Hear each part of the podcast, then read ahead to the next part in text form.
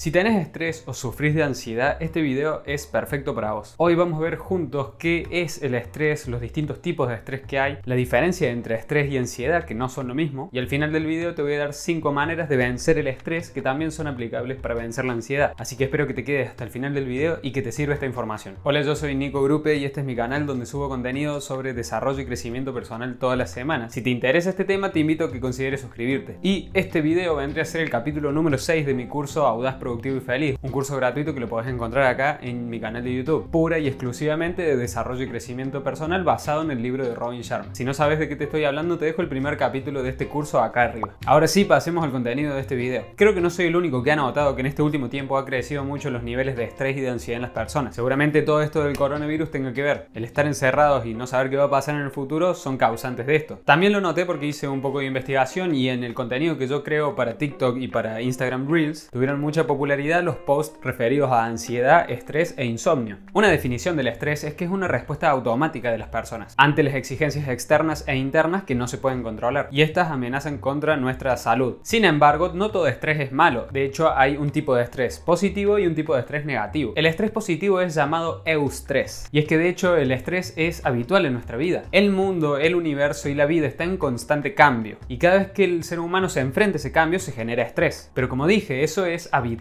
Cuando nuestra respuesta ante este cambio, ya sea interno o externo, es adecuado y controlado, se habla de lo que es el eustrés, el estrés positivo. Y por el otro lado tenemos al estrés negativo, que se llama distrés, y es cuando la demanda del cambio es muy excesiva e intensa y prolongada. Acá lo que pasa es que se superan las capacidades nuestras de adaptación, y es cuando hablamos de un mal estrés, y es ese el estrés que queremos eliminar. A simple vista, ansiedad y estrés puede que nos parezcan los mismos e incluso a veces lo debemos haber usado como sinónimos, yo sé que lo he hecho, pero no son lo mismo. El estrés es un problema momentáneo, como vimos recién, los cambios que ocurren constantemente en la vida nos generan estrés, pero la ansiedad es ya una patología que se suele mantener en el tiempo. Esto es importante y nos ayuda a diferenciarlo muy bien, ya que por lo general cuando termina el evento que nos estresó, el estrés se va. En cambio, la ansiedad continúa cuando el problema ya no existe. Veámoslo con un ejemplo porque nos queda más claro. Si estamos en plena época de exámenes en la universidad, a muchos eso nos genera estrés, estrés que podría decirse que es del malo. Sin embargo, una vez pasados todos esos exámenes, con descansar una semana, tomarnos unas pequeñas vacaciones, ya estamos tranquilos de vuelta. Ahí podemos identificar que era estrés. En cambio, si al pasar los exámenes finales continuamos con esas mismas sensaciones, continuamos con problemas de sueño, con problemas de digestión, estamos ahí hablando entonces de ansiedad. ¿Y por qué es importante saber identificar el estrés o la ansiedad y poder vencerlo? Esto es porque tanto el estrés como la ansiedad empiezan a afectar nuestro metabolismo. Nos genera problemas hormonales, nos afecta el sueño, entonces ahí tenemos el insomnio, afecta también a la digestión y a la sexualidad. Y lo más importante que hay que ver, que sería lo más perjudicado, es cuando ya afecta nuestro sistema inmune. Si eso llegara a pasar estaríamos en serios problemas, porque ahí le estamos dando la puerta de acceso a distintos virus y enfermedades a que ingresen a nuestro organismo. Y es por eso que es tan importante poder vencer el estrés. Es por una cuestión de salud. Así que ahora pasemos a ver estas 5 maneras que te traigo para vencer el estrés, que también funcionan para vencer la ansiedad. El primero es que te hagas esta pregunta cada vez que te encuentres estresado. Dentro de un año, ¿va a tener alguna importancia esta crisis?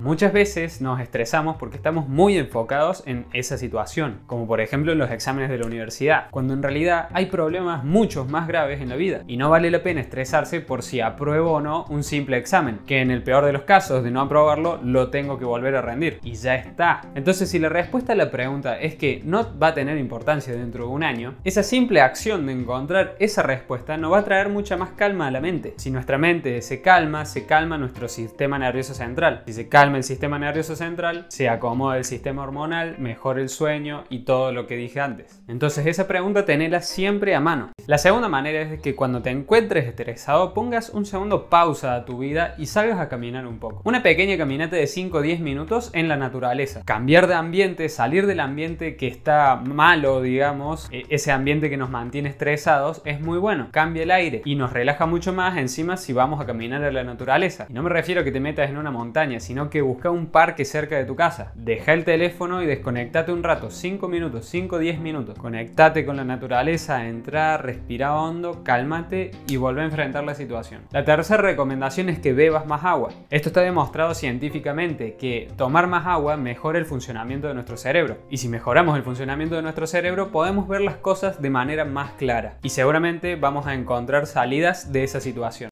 La cuarta recomendación es que escribas tus preocupaciones en un diario. Y si te estás preguntando por qué llevar un diario y cuáles son sus ventajas, tengo un video de eso en mi canal dentro de este mismo curso gratuito que te lo dejo acá arriba. Y es que esto es de gran ayuda para vencer el estrés y la ansiedad porque nos permite desahogarnos y de manera escrita. El hecho de escribir tus preocupaciones va a hacer que sea más fácil quitártelas de encima. Dejan de ocupar espacio en tu mente, de aturdirte y se van. Y la quinta recomendación es que le expliques tus sentimientos y las cosas que te estresan y te dan ansiedad a alguien de confianza. Puede ser tu mejor amigo o tu pareja. Es una alternativa incluso un poco más poderosa que la de escribirlo en el diario. Y te voy a dar una sexta manera de vencer el estrés y la ansiedad y es por medio de la respiración. Frenate en algún momento de tu día a hacer respiraciones conscientes. Si me seguís en las redes o has visto otros videos míos, yo lo recomiendo mucho. Y es que la respiración consciente, el hecho de concentrarnos únicamente en la respiración, nos conectan mucho con el aquí y el ahora, en este momento presente. ¿sí? Nos hace olvidarnos de nuestras preocupaciones, que son cosas del futuro,